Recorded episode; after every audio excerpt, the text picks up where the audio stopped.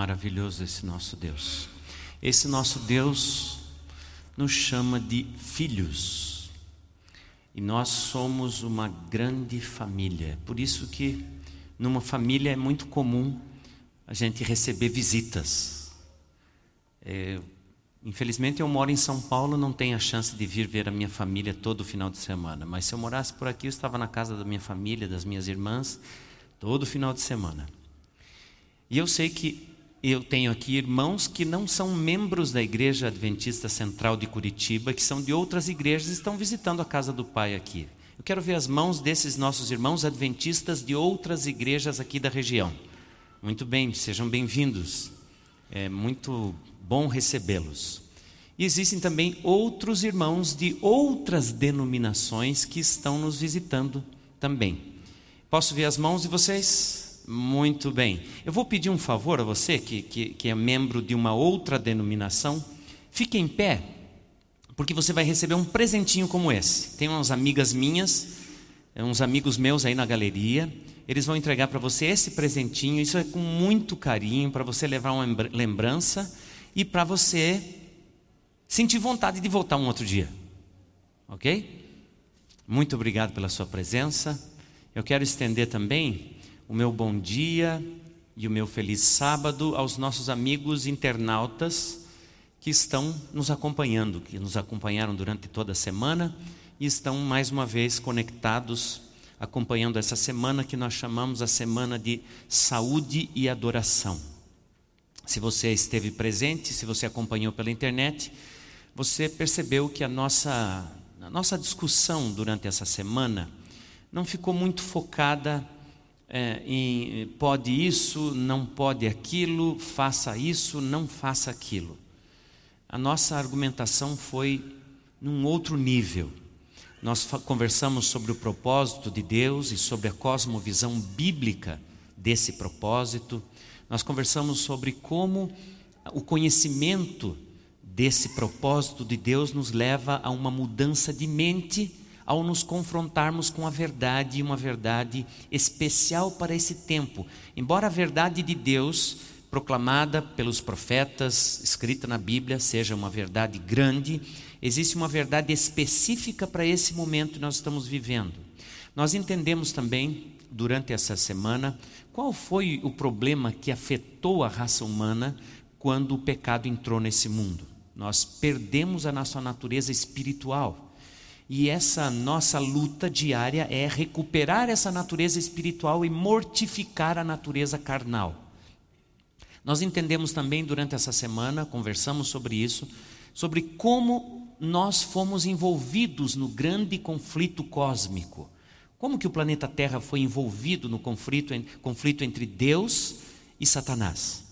Como as nossas escolhas nos colocam numa ou noutra posição desse conflito. Nós também conversamos é, sobre como Deus, de uma maneira tão amorosa, Ele preparou é, dietas que atendiam necessidades, nossas necessidades ao longo das eras, respeitando as nossas escolhas, mas principalmente sabendo e mostrando para a gente o que é o melhor. Nós vimos isso na quinta-feira.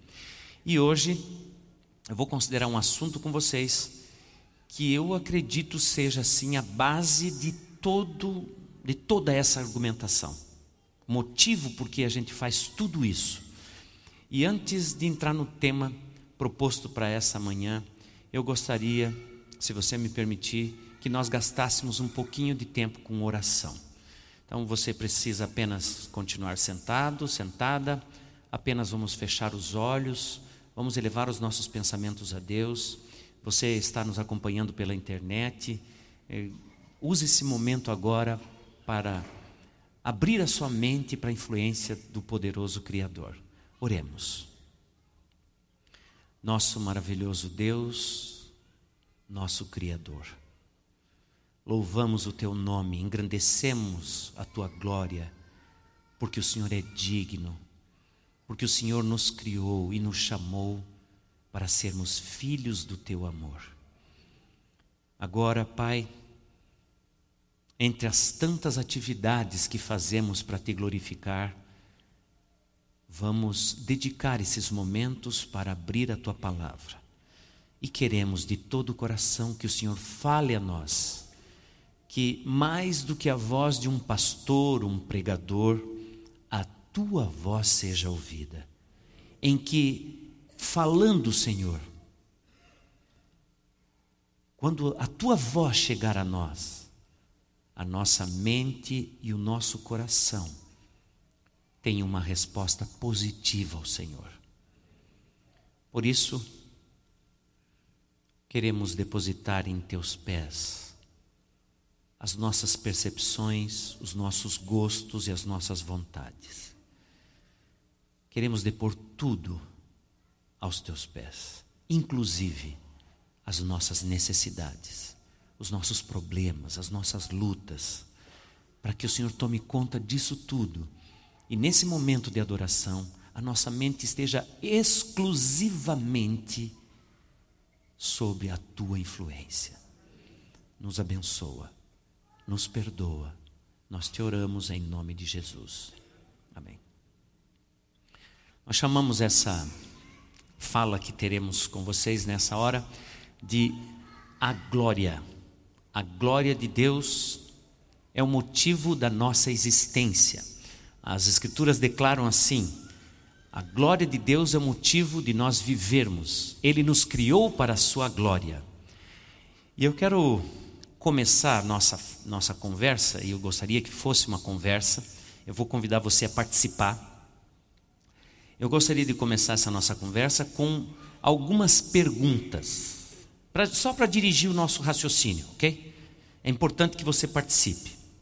E, e, eu não queria que você ficasse preocupado com resposta certa ou resposta errada. Não é esse o objetivo de saber quem está certo e quem está errado.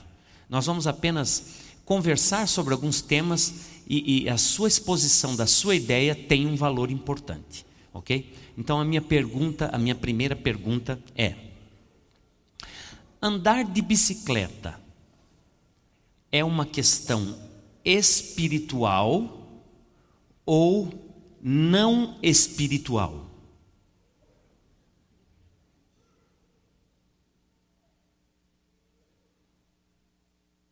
Espiritual ou não espiritual? Não ou sim? Depende Depende. Do quê? Depende do quê?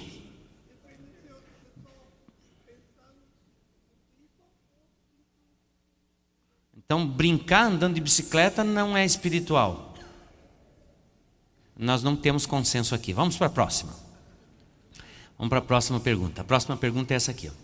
Namorar é uma questão espiritual ou não espiritual?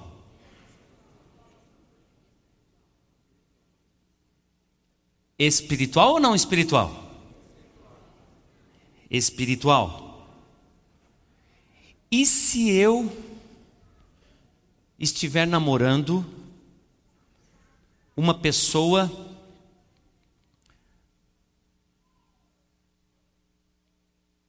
do mesmo sexo que o meu.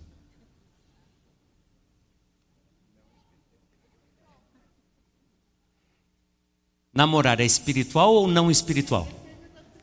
Depende de novo. É espiritual ou não é espiritual?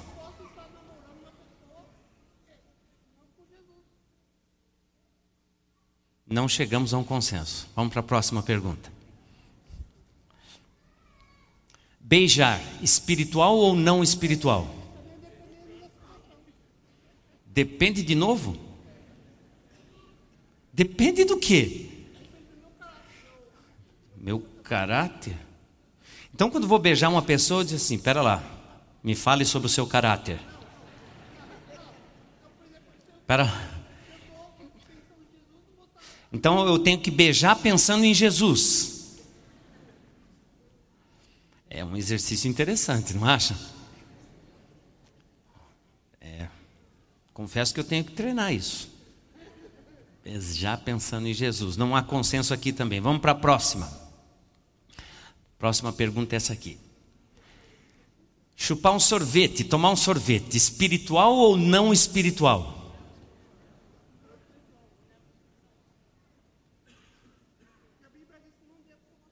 A Bíblia diz que eu não devo tomar sorvete.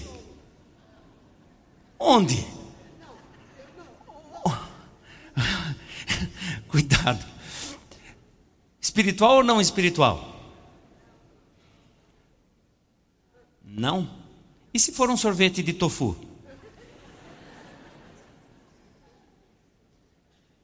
que, que tem engraçado no sorvete de tofu? Não entendi. Que, que há de engraçado no sorvete de tofu? Sorvete de tofu é uma delícia. É muito gostoso. Não vai açúcar e nem gordura. É impressionante, mas existe. E eu experimentei há algum tempo o sorvete de tofu e fiquei maravilhado. Chupar sorvete, tomar um sorvete, uma questão espiritual ou não espiritual? Depende de novo, mas não há consenso. Vamos para a última pergunta. Comer uma jujubinha, espiritual ou não espiritual? Depende da quantidade, como é que é?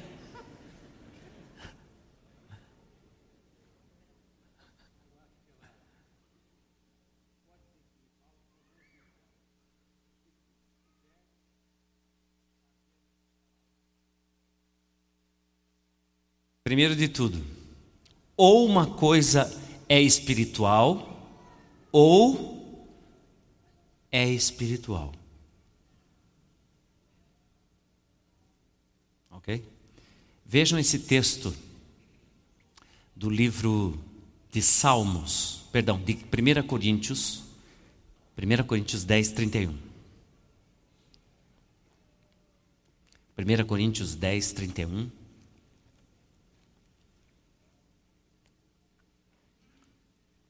É um texto clássico.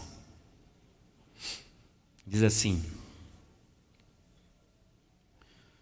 Portanto, quer comais, quer bebais, ou façais outra coisa qualquer, fazei tudo para a glória de Deus. Esse texto está nos chamando para glorificar a Deus em qualquer coisa que fizermos, ok?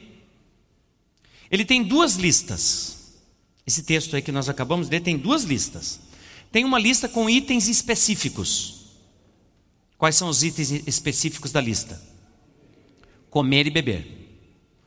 Então, se nós usássemos só essa parte do texto, nós diríamos: comendo e bebendo, você deve estar glorificando a Deus. Ponto. Mas tem uma lista aí com itens não especificados. E essa lista diz o quê? Fazendo outra coisa qualquer. Agora pensa. Andar de bicicleta é outra coisa qualquer? Namorar é outra coisa qualquer? Beijar. E tomar sorvete. E comer jujuvinha. Entra nessa lista? Entra nessa lista. Paulo está dizendo: não importa o que você faça, faça para a glória de Deus, mas se o que você for fazer não glorificar a Deus, então não faça. Porque se algo que você fizer não glorificar a Deus, vai glorificar alguém que não é Deus. E a Bíblia nos chama a tributar glória exclusivamente a Deus. Veja esse texto do livro de Salmos, capítulo 29, versículo 2. Salmos 29, versículo 2. Tributai ao Senhor a glória devida ao seu nome, adorai o Senhor na beleza da sua santidade. A glória, o louvor é devido, são devidos somente a Deus. É a ele que temos que glorificar. Somente Deus merece a nossa adoração. Por que somente Deus merece a nossa adoração? O livro do Apocalipse, capítulo 14, versículos 6 e 7, dá a resposta a essa pergunta: Por que somente Deus merece a nossa adoração? Apocalipse 14, você tem a sua Bíblia aí.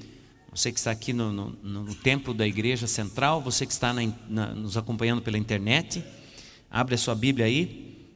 Apocalipse 14, 6 e 7 diz: Vi outro anjo voando pelo meio do céu, tendo um evangelho eterno para pregar aos que se assentam sobre a terra e a cada nação, tribo, língua e povo, dizendo em grande voz: Temei a Deus e dai-lhe glória, porque é chegada a hora do seu juízo, e adorai aquele que fez o céu, a terra e o mar e as fontes das águas.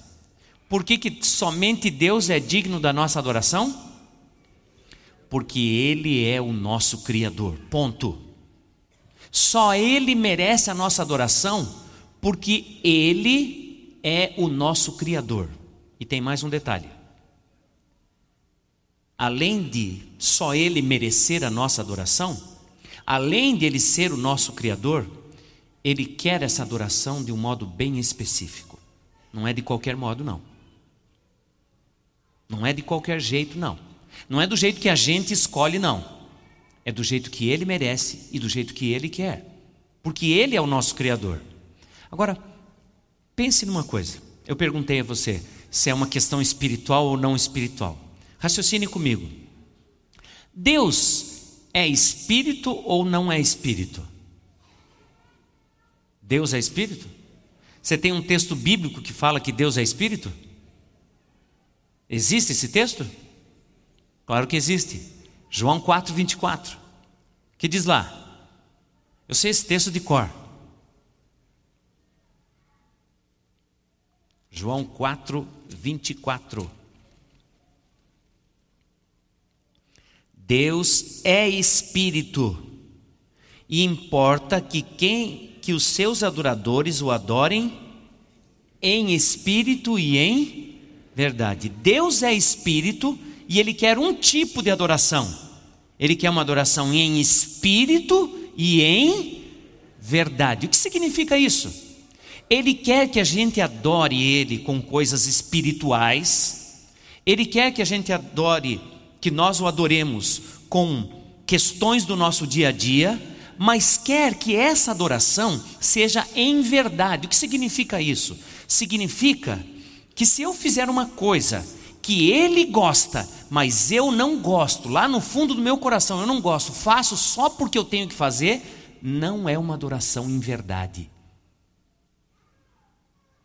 É uma adoração não verdadeira. Agora, você quer ver um detalhe interessante? Satanás é espírito ou não é espírito? É espírito. Olha o texto bíblico. Efésios 6, 12. Venha comigo, abra sua Bíblia lá, Efésios 6, 12.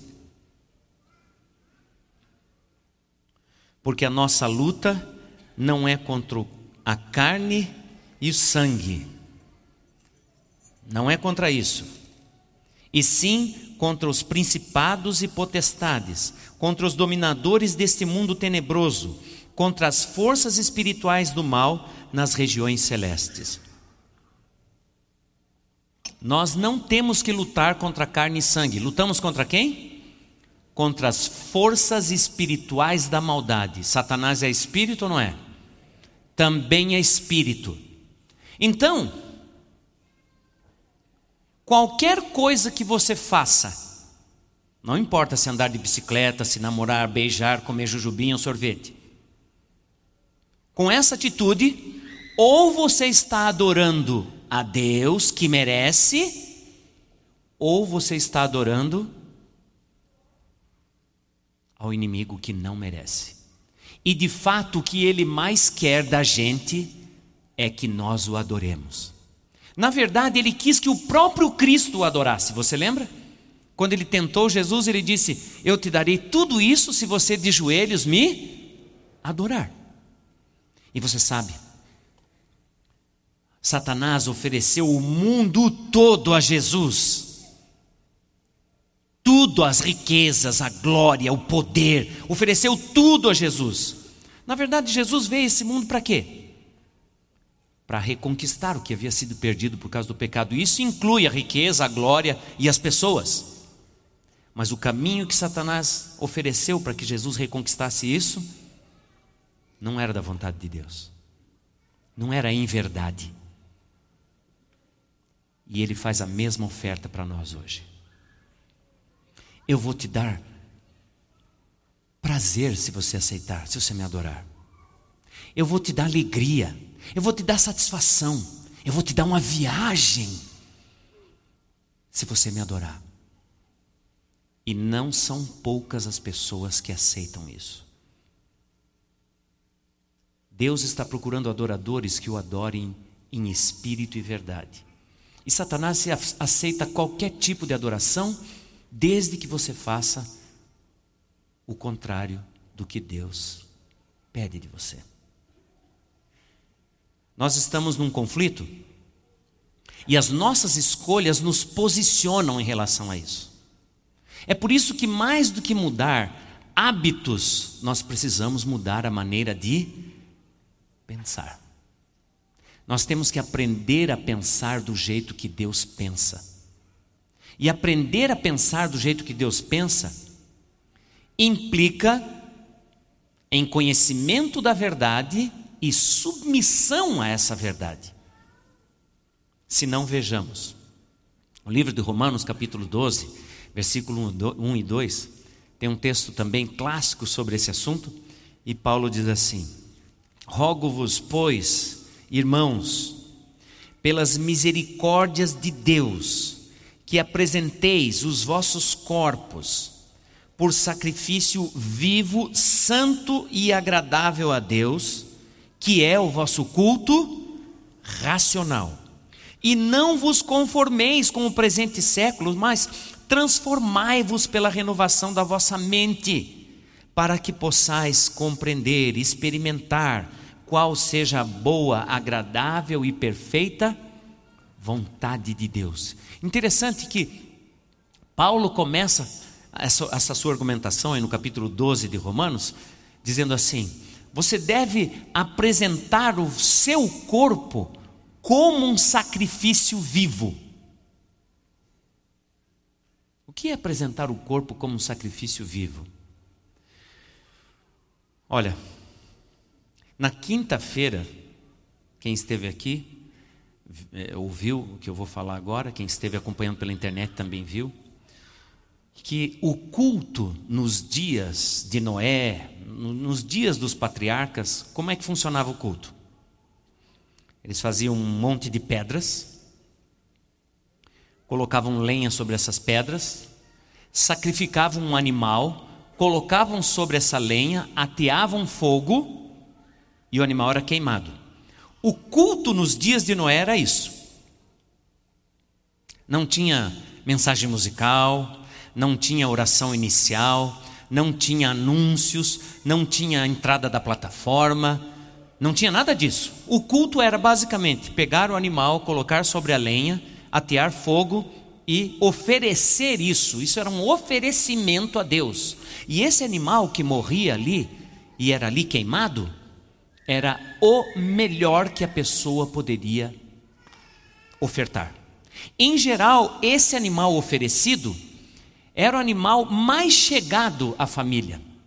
Era um animal que foi preparado para esse momento, mas ele ficou tão próximo da família que quando chegava esse momento de sacrificar o animal, as pessoas sentiam uma dor de fazer isso. Era muito doloroso sacrificar o animal. As crianças ficavam muito chocadas com essa, com essa cena sangrenta. E hoje? O culto era a oferta. E hoje? Hoje parece que a oferta é uma coisa que acontece dentro do culto, não parece? Mas de verdade, não existe culto sem oferta. Se você vem a Deus para cultuar e não traz a sua oferta, não aconteceu o culto. Na cabeça de Deus, culto não mudou. Culto continua sendo uma coisa ligada a sacrifício. É verdade que hoje a gente não tem mais animal sendo morto aqui. Mas eu faço um sacrifício. Como é que eu faço um sacrifício a Deus agora, hoje, quando eu vou cultuar a Deus? Como é que eu faço? Eu separo da minha renda um valor, e eu trouxe uma coisa aqui simbólica eu separo da minha renda um valor e venho e coloco no gasofilácio. Mas se eu separar da minha renda algo que está sobrando, isso é sacrifício? Entende? De verdade, o sentido da adoração, quando você oferta, é que eu vou dar algo a Deus, algo que me fará falta. Esse é o sentido do sacrifício. Então eu vou sacrificar a Deus algo que para mim é importante. Se eu coloquei lá e não senti nada,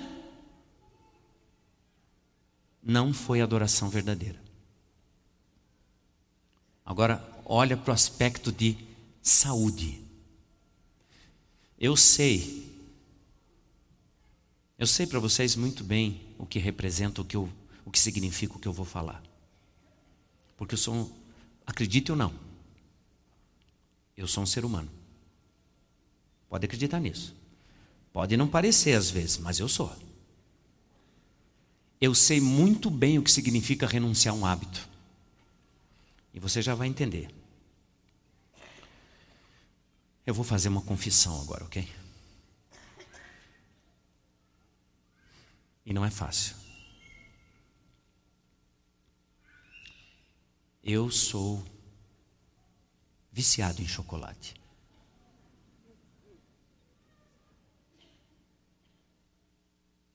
Tem muito tempo. Chocolate, você sabe, é gordura e açúcar. E nos meus áureos tempos, Eu chegava a comer 16 quilos de chocolate por semana.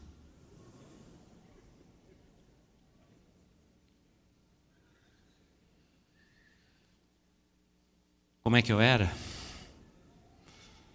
Eu era uma pessoa acesa. Eu não dormia. Para ter algum sono, eu precisava fazer seis horas de exercício físico puxado todo dia. Se eu não fizesse, eu não dormia. Eu comia 8 quilos de chocolate durante a semana, em várias coisas. Tudo que você imaginar, para mim tinha que ter chocolate. Tudo. E quando chegava o final de semana, eu passava no Reembolsável, que era um supermercado dentro da Força Aérea, dentro da, da unidade da Força Aérea aqui no Bacaxiri, o Reembolsável, dentro do Sindacta 2, eu servia ali eu passava lá no reembolsável e comprava oito barras de cada uma de um quilo de meio amargo para comer no final de semana. Antes de chegar na igreja no sábado, eu já tinha comido uns dois quilos.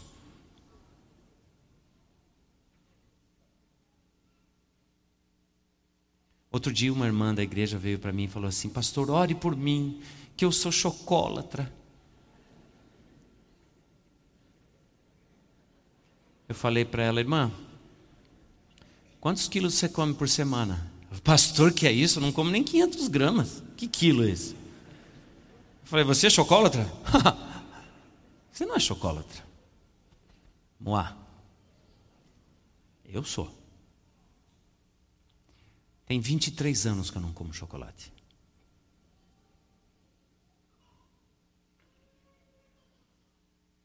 Mas se você abrir um bis agora aí, e eu ouvir o ruído da embalagem, a minha boca vai encher d'água. Ainda hoje eu tenho vontade de comer chocolate. Mas eu fui escravo disso. E um dia eu disse: Deus, eu não quero mais ser escravo. Eu não quero fazer o que o Senhor não quer que eu faça. Só que eu não consigo parar. Então, eu resolvi montar as minhas pedras, colocar a lenha e fazer um sacrifício vivo. Sabe quem foi para a fogueira? Não foi o chocolate. Alguém quer arriscar? O que, que foi para a fogueira? Moá. Eu mesmo. Eu mesmo tive que ir para a fogueira. Eu tive que colocar as minhas vontades, os meus gostos, os meus desejos em cima da fogueira. Porque o chocolate continua aí, continua muito bem, obrigado. Eu ainda tenho que entrar nos supermercados, na época de Páscoa, baixando a cabeça, para desviar dos ovos que estão ali pendurados. E isso ainda faz mal para mim. Por quê? Porque eu não sou convertido? Quando a pessoa se converte, todas as lutas acabam, não é verdade? Não! O que, que é sacrifício vivo? Sacrifício vivo é quando eu coloco sobre o altar da entrega a Deus algo que eu amo, não algo que eu detesto. Seria fácil para mim colocar sobre o sacrifício um quilo de berinjela, ou dez, ou vinte, ou cinquenta. Seria para mim uma maravilha, eu até faria festa em volta do altar. Tem mais alguém que faria festa comigo? Olha, eu não estou sozinho. Muito bem, seria uma maravilha. Eu conheço uma garotinha que colocaria uma tonelada de beterraba. É muito fácil colocar em cima do altar algo que eu não gosto. Amigo, amiga, não é isso que Deus está pedindo de você. O que você mais ama quando se trata de alimentação?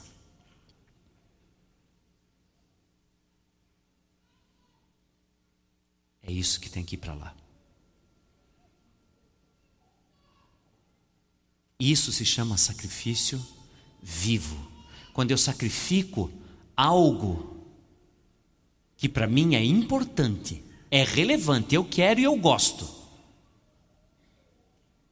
Ele diz assim: só assim o culto de vocês vai ser racional. A razão de vocês vai ser usada de verdade quando você estiver fazendo isso. Enquanto você estiver adorando a Deus e entregando coisas que Ele não quer de você, isso é tudo emocional. Mas quando você pensa no que Deus quer e coloca sobre o altar, junto com seu coração, aí é seu culto racional. E fazendo isso, ele diz: você vai descobrir qual é a santa, agradável, a boa, a perfeita, a maravilhosa vontade de Deus. É nesse momento que você vai descobrir qual é a vontade de Deus, não só em relação ao que você come, ao que você bebe, em relação à sua vida, em relação aos propósitos de Deus para você, para sua família, para os seus filhos, para o seu trabalho. Tudo vai mudar de sentido, não para o teu sentido, mas para o sentido de Deus, para o propósito que você foi chamado, para o propósito que você foi criado. E sabe, às vezes nós não consideramos a questão da alimentação como uma, uma coisa espiritual. Às vezes nós fazemos de propósito. Eu sei disso. A gente pensa que o que a gente faz na igreja aqui é espiritual, mas lá na mesa Aí a gente pode relaxar um pouquinho e desfrutar. Que a gente não está dentro da igreja. Dentro da igreja, não. Da igreja a gente tem que ser espiritual. Será que é assim? Eu vou mostrar uma coisa para vocês, que foi publicada há algum tempo já, que mostra que essa percepção do espiritual em todas as coisas, além de bíblica, além de ser a vontade de Deus, há mais alguém que sabe dessa percepção. Olha só. A época publicou essa matéria em 2013, em fevereiro de 2013. Não tem nada a ver com a matéria, ok? Só, só para você conhecer a capa da revista onde foi publicada a matéria. E lá no centro dessa, dessa revista tem essa matéria aqui, ó. Dos orixás para sua mesa. Sua mesmo. Não estou brincando, não. E essa Iabacê, que chama, essa moça aí, que está aparecendo na tela, ela é uma chefe, mas ela é especialista em fazer, preparar os pratos favoritos dos orixás. E nessa matéria, ela vai mostrar a inspiração divina para os pratos preparados no candomblé. Então a matéria começa assim. Ó. Ele traz esse texto aqui. Ó. Uma pergunta interessante para você responder agora para mim. O que Iemanjá, Yansan e Oxalá podem ter em comum com os hábitos alimentares de quem não conhece o candomblé e as outras religiões de origem africana? No caso, vocês. O que que Iemanjá, Yansan, o que que Oxalá tem a ver com você? Porque tem. Ele começa ali dizendo: Chefes de restaurantes requintados têm procurado ajuda das cozinheiras dos terreiros responsáveis pelos pratos feitos para os orixás. Os chefes foram até os terreiros para perguntar: olha, como é que é esse negócio da comida para os orixás? Por que, que eles procuraram saber? O objetivo desses chefes é conhecer as técnicas seculares de preparo desses alimentos, afinal, o candomblé tem mais de 600 anos. Eles querem conhecer também os ingredientes pouco usados no dia a dia nas nossas casas, em alguns casos até entender como a espiritualidade interfere no preparo dos alimentos do ponto de vista de quem segue a religião. Percebe? Como a alimentação interfere na religião. Você sabe como é que funciona esse negócio de preparar pratos para os orixás? É uma coisa mais ou menos assim, ó. Então, a pessoa que é responsável por isso, quando ela vai preparar um prato de um orixá, ela vai lá, toma um banho de corpo inteiro, veste a roupa com as cores do orixá, cada orixá tem a sua cor, e aí ela separa todos os utensílios, equipamentos, produtos, temperos, tudo, tudo relativo aquele orixá.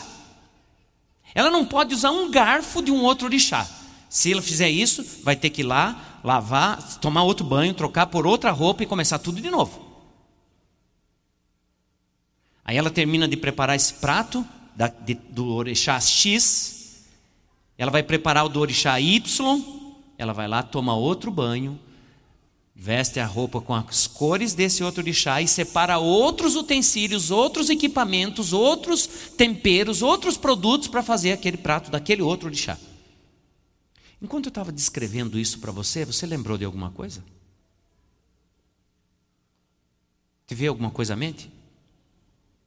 Alguma coisa da Bíblia? O que? Santuário? Lembra que Satanás disse: eu subirei ao céu, eu exaltarei lá o meu trono, no Monte Santo de Deus, eu me assentarei e eu serei semelhante ao Altíssimo. Isaías 14, 12 a 14. Lembra disso? Tudo que Satanás quer é ser adorado como Deus é adorado. Então, tudo que ele faz tem alguma imitação do que Deus pede para nós. E olha, você acha que eu estou meio forçando o texto? Olha como é que eles chamaram esse projeto. Eles dizem assim: o resultado da pesquisa foi um menu com 13 pratos, todos, olha a palavrinha, inspirados nos orixás, servido num projeto chamado, olha o nome, clandestino. Aí você deve pensar assim: é, mas as pessoas não vão para o restaurante comer esse tipo de comida aí, não. É? Nos Jardins, em São Paulo, um bairro nobre, os festivais dos orixás formam fila na porta dos restaurantes. E aí a matéria conclui com essa frase aqui, ó. É possível que você, sem saber, já tenha comido um prato preferido de um orixá. É possível que você já até tenha feito. Comida tem a ver com adoração? Sim ou não? Sim, sem depende, sem nenhum meio termo. Comida tem tudo a ver com adoração. Aliás, tudo tem a ver com adoração. Bicicleta, namoro, beijo, tudo tem a ver com adoração. Tudo que você faz, ou você está adorando a Deus ou o inimigo de Deus. Você só tem que escolher o lado. Você só tem que escolher. E hoje, Deus está te chamando para isso. Para adorá-lo na beleza da santidade dele, porque ele merece. Porque o meu inimigo, o inimigo de Deus, o seu inimigo, não cochila. Ele não cochila. Ele vai arrancar de você a adoração, mesmo que você não perceba. Olha esse texto do livro Conselho sobre o regime alimentar. Ele diz ali: Satanás está constantemente alerta para submeter a humanidade inteiramente ao seu controle. E o seu mais, mais forte poder sobre o homem, e pode acreditar no que eu vou te falar? Sobre a mulher também. Sobre a mulher também. Seu mais forte poder, ele exerce através do apetite. Então, ele procura estimular o apetite de todas as formas possíveis. Do que está falando esse texto? Está falando de doença? Está falando de comida? É isso, gente? É comida? O assunto aqui é controle. Quem te controla? Quem controla você? Não raras vezes eu apresento semanas em que eu, às vezes eu comento um, sobre um produto ou outro. Eu não gosto muito de fazer isso. Aí as pessoas dizem para mim: Ai, pastor, você está coberto de razão. Mas eu não consigo me controlar. Percebeu? Se a pessoa não consegue se controlar, é porque alguém já está no controle. Alguém já está no controle. E se alguém está no controle que não seja Deus, que coloca em você o controle do Espírito Santo, então você tem que ter muita atenção a isso. Então, você tem que pensar nas pedras e na lenha. Você tem que pensar. E em geral isso tem a ver com os nossos hábitos, porque nós alimentamos esses hábitos, nós, através da vida, nós aprendemos e firmamos esses hábitos. E sabe, é muito curioso. Nós aprendemos um hábito na nossa infância, na nossa juventude, trazemos quando somos adultos e ainda dizemos assim: eu nasci assim. Eu sou assim. Hábitos não são fáceis de mudar. Eu sei disso. Mas é possível mudar. Eu não sei se você conhece esse rapaz. Esse rapaz que está aparecendo na tela aí, na capa desse livro, é o César Milan. O César é, é um imigrante mexicano que foi para os Estados Unidos tentar a sorte e ele gosta muito de animais. Inicialmente ele gostaria de trabalhar no cinema adestrando animais para acontecer aquelas peripécias com os animais no cinema. Mas ele tinha um conhecimento muito mais profundo do que os animais são e como eles se comportam, de modo que quando ele chegou nos Estados Unidos, esse conhecimento dele abriu um mercado exclusivo. César entende da psicologia canina. Eu conheci esse negócio quando um dia eu estava em casa estudando e a minha filha, na época ela devia ter uns 5 aninhos de idade, ela estava assistindo o Animal Planet, que é onde o César tem um programa. E eu fui beber água, estava passando pela sala quando o César falou uma frase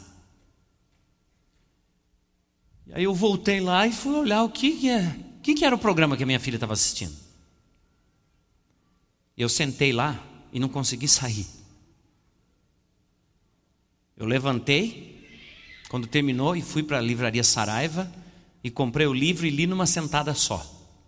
Na contracapa desse livro ele diz assim: Olha, eu não treino cães, uh -uh. eu treino pessoas.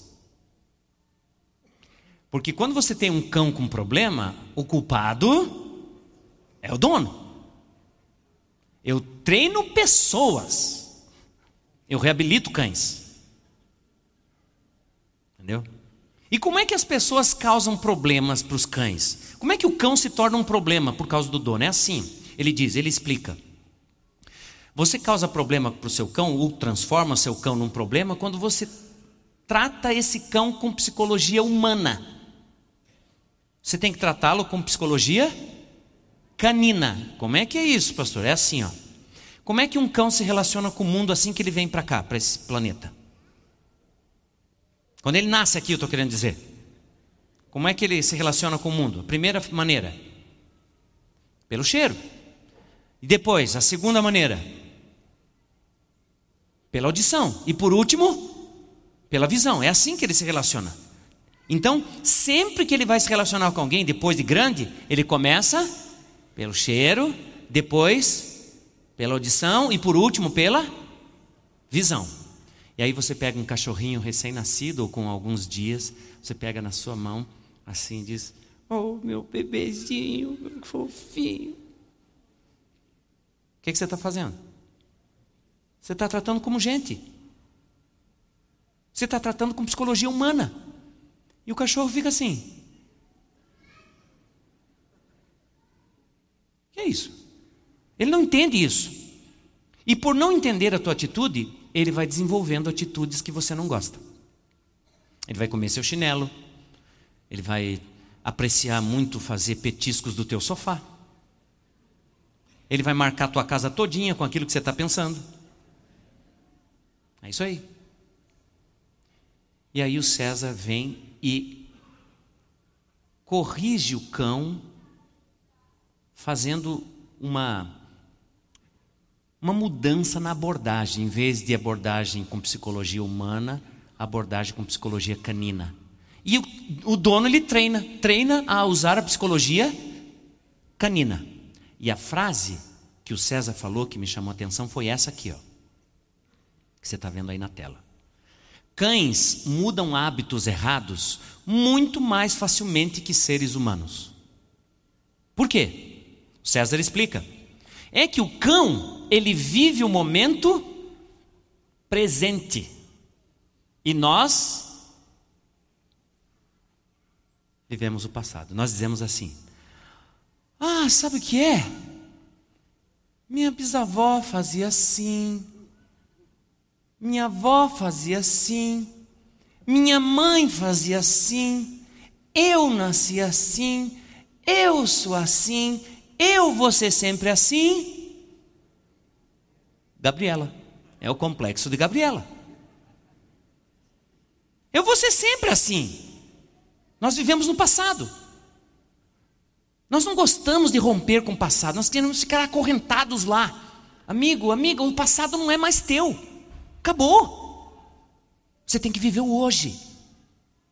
E o cão muda porque ele, ah, eu fazia errado, agora esse aqui é o certo, pá, vou fazer o certo. Por isso eu não me, me, preocupo quando alguém vem para mim e diz assim, ô oh, seu cachorro. E para mim é um elogio. Fico feliz. Porque eu estou aprendendo a mudar hábitos assim, ó, vivendo o presente. Deus deu para você um, um, um, um um embrulho hoje, de manhã, chamado dia. Ele deu para você. E você vai usar esse dia, o dia de hoje, ou para glorificar a Deus, ou para glorificar o inimigo de Deus. Quem você vai escolher? Glorificar. Você tem que fazer essa escolha hoje. Porque o dia que você tem para glorificar a Deus é hoje. Na verdade é agora. Agora, quando você está tomando uma decisão em relação a sua vida. Você vai ter que decidir a quem você vai glorificar. E Deus te dá um conselho muito simples e direto, que está lá em 1 Coríntios capítulo 6, versículo 20. Ele diz assim, 1 Coríntios 6, versículo 20. Porque fostes comprados por preço agora, pois glorificai a Deus no vosso corpo. Glorificai a Deus no vosso corpo. Como que eu faço isso, pastor? A própria Bíblia diz como. Você tem o texto de Filipenses, capítulo 4, versículo 8. É um texto bem conhecido esse. Diz assim: Finalmente, irmãos, e esse é um bom texto para terminar um sermão, vocês não acham? Finalmente, irmãos. Não é legal? Finalmente, irmãos, tudo que é verdadeiro, tudo que é respeitável, tudo que é justo, tudo que é puro, tudo que é amável, tudo que é de boa fama, se existe alguma virtude, se há algum louvor nisso, seja isso que ocupe o vosso pensamento. O que, que ele está dizendo aqui? Mude a sua maneira de pensar. Se um negócio que eu uso diz para mim assim: com essa coisa eu vou tirar de você o controle. Isso é louvável? Isso é louvável, igreja? Então, o produto diz assim: impossível comer um só. O que, que ele está dizendo? Eu vou tirar o teu controle. Então, desse negócio, desse produto, quanto eu tenho que comer para ficar incólume? Se, se, se, eu não posso comer um só, quanto que eu tenho que comer? Nenhum. Aí você vai estar tá pensando assim, pastor, é isso que você está falando que é sacrifício? Não. Uh -uh. Sacrifício não é você colocar no altar uma coisa que você sabe que simplesmente ela faz mal para você e tira de você o controle.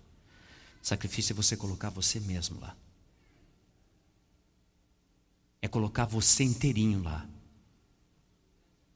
E no lugar, Deus vai colocar em você a sua boa, perfeita e agradável vontade. E aqui eu quero concluir levando você a refletir no seguinte: Muitas pessoas pensam assim, pastor, o que você está dizendo é muito complicado, porque a gente tem uma vida pela frente. Tem muita coisa gostosa nesse mundo. Tem muita coisa que faz com que eu perca o meu controle. E eu sou jovem. Como é que vai ser? Eu vou te dar uma dica. Por mais que você tenha muitos anos para viver, você não vai conseguir viver todos ao mesmo tempo. Você vai ter que viver um dia de cada vez. Então, viva um dia de cada vez para a absoluta, total, permanente glória de Deus. Decida agora, nesse instante, que a tua vida do hoje vai ser vivida para a glória de Deus. E o amanhã? Basta cada dia o seu próprio mal. Viva o hoje para a glória de Deus. E eu sei, eu sei que para muitos de vocês o almoço já está pronto. Eu sei. Eu sei que o meu almoço já está pronto. Eu sei que talvez nesse almoço tem alguma coisa que não é para a glória de Deus. Então o que fazer agora? Se você deixar para tomar essa decisão sobre quem você vai glorificar, lá na hora que subir aquele cheirinho, você não vai tomar uma decisão boa. Sabe qual é o melhor lugar para tomar decisão sobre isso? Sobre esse assunto? Sabe onde é? Aqui. Sabe por quê? Não tem cheirinho. Não tem cheirinho de comida aqui. É só aqui agora. Agora é só aqui no racional. Eu quero convidar você a usar toda a sua coragem que você tem. E se você não tem coragem suficiente, Jesus tem por você. Para você tomar uma decisão ao lado de Deus agora. E eu quero ir na presença de Deus agora. E eu quero convidar você a ir na presença de Deus agora. Aqui nesse templo e aí na internet onde você estiver nos acompanhando. Eu quero convidar você a irmos na presença de Deus. Ele está aqui entre nós, mas eu quero me humilhar. Eu quero humilhar meu gosto, a minha vontade e os meus desejos. Eu vou na presença de Deus. Você vem comigo?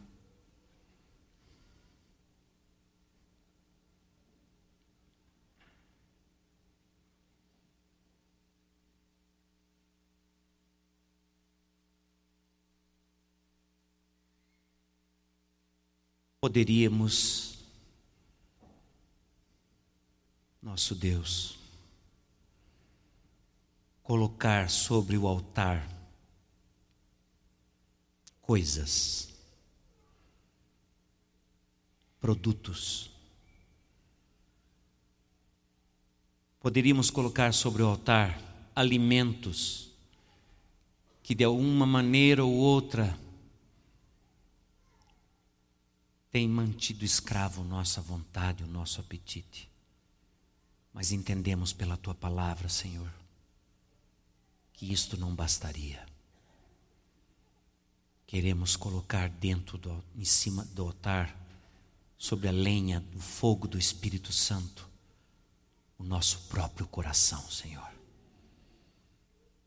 Queremos colocar as nossas vontades, os nossos gostos não santificados, o nosso apetite, o nosso paladar